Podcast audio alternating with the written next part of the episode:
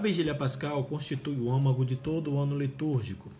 Considerada a mãe de todas as vigílias, é fundamental que todos participem, mesmo que de modo virtual, por conta da pandemia que passamos e dela vivamos essa experiência. A vigília começa após o pôr do sol, no Sábado Santo, fora da igreja, onde o fogo é abençoado pelo presidente da celebração. Esse fogo simboliza o esplendor do Cristo ressuscitado, dissipando as trevas do pecado e da morte. Apresentamos-nos como discípulos do ressuscitado com uma única palavra nos lábios: Eis-me aqui, e com a disposição para seguir o mesmo caminho trilhado por ele. Da escuridão nascerá a luz de Cristo. Jamais nossos caminhos serão marcados pela escuridão.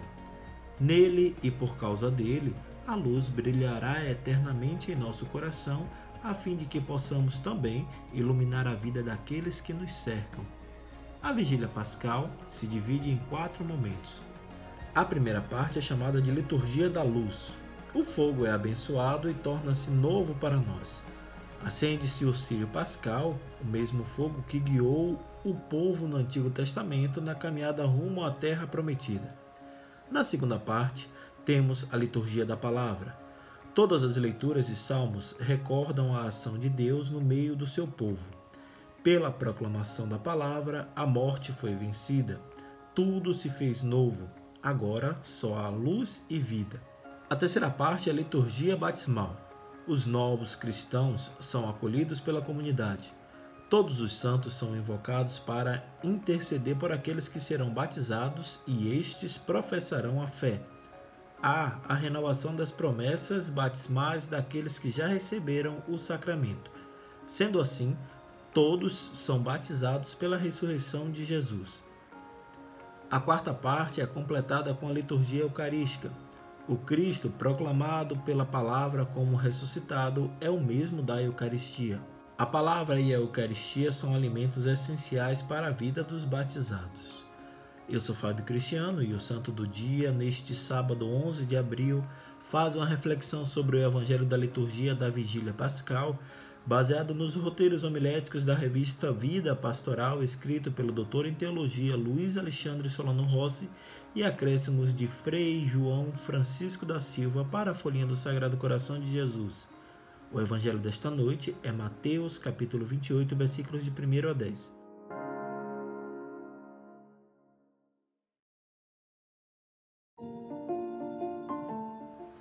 Leitura do Evangelho de Nosso Senhor Jesus Cristo segundo São Mateus. Depois do sábado, ao amanhecer do primeiro dia da semana, Maria Madalena e a outra Maria foram ver o sepulcro. De repente, houve um grande tremor de terra. O anjo do Senhor desceu do céu e, aproximando-se, retirou a pedra e sentou-se nela. Sua aparência era como um relâmpago e suas vestes eram brancas como a neve. Os guardas ficaram com tanto medo do anjo que tremeram e ficaram como mortos. Então o anjo disse às mulheres: Não tenhas medo. Sei que procurais Jesus que foi crucificado. Ele não está aqui. Ressuscitou como havia dito. Vinde ver o lugar em que ele estava. E de depressa contar aos discípulos que ele ressuscitou dos mortos e que vai à vossa frente para a Galiléia. Lá vós o vereis é o que tenho a dizer-vos. As mulheres partiram depressa do sepulcro. Estavam com medo, mas correram com grande alegria para dar a notícia aos discípulos. De repente, Jesus foi ao encontro delas e disse: Alegrai-vos. As mulheres aproximaram-se e prostraram-se diante de Jesus, abraçando seus pés. Então Jesus disse a elas: Não tenhas medo e de anunciar aos meus irmãos que se dirijam para a Galiléia. Lá eles me verão. Palavra da salvação.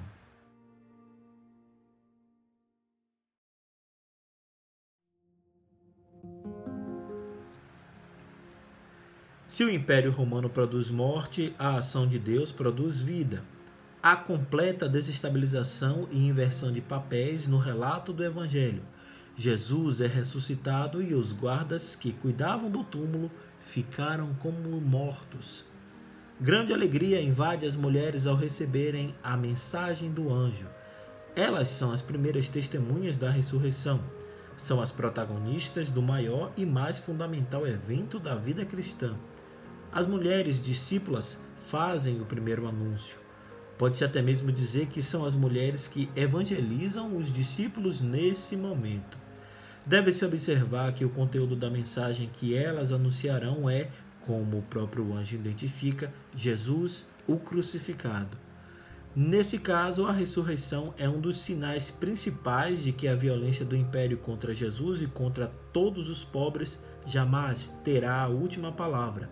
Anunciar que Jesus, o crucificado, ressuscitou é uma mensagem contracultural.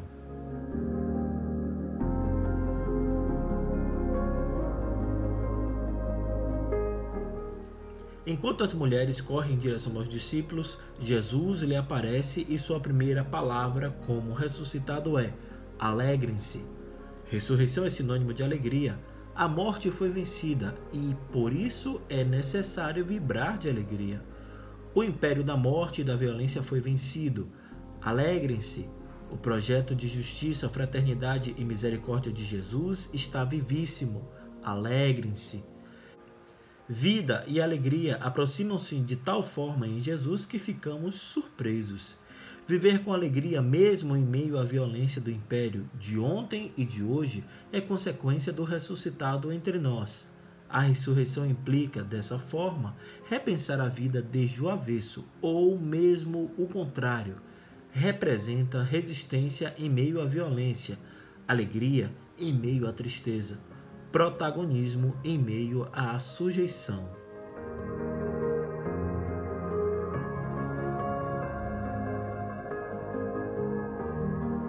Talvez possamos absorver a real intensidade da experiência abraâmica alterando os termos que ali aparecem para sentir o forte impacto das palavras. Retiremos por alguns momentos o nome de Abraão e insiramos o nosso próprio nome. Conseguimos notar a diferença? Como responderíamos? Saibamos que Deus não se confunde, nem muito menos nos confunde. Ele nos chama pelo nome a fim de vivermos intensamente seu projeto. O princípio é bem claro: o chamado é sempre individual. Dessa forma, algumas perguntas se fazem urgentes. O que o Senhor quer de nós? Como podemos ser úteis para a sua missão e para seu projeto de transformação deste mundo? A presença de Cristo ressurrecto em nós tem a capacidade de nos libertar ou nos guardar do marasmo. Somente a força da ressurreição pode interromper os passos dados nos descaminhos da vida. Nele podemos repensar a vida, os caminhos, os projetos e a maneira de vivermos como discípulos. Basta tão somente dizermos: Eis-nos aqui, Mestre.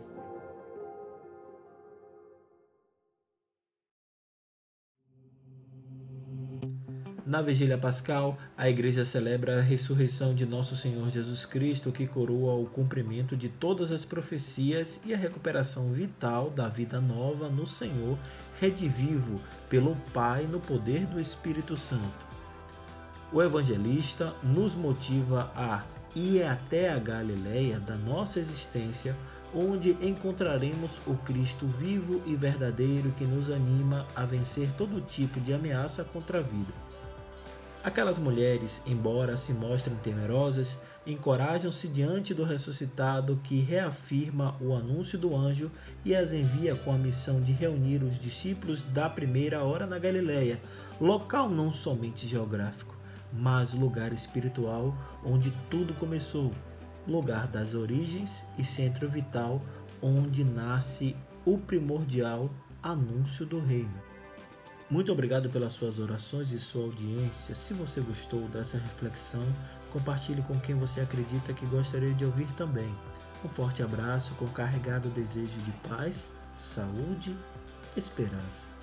Até o nosso próximo encontro. Deus nos amou primeiro.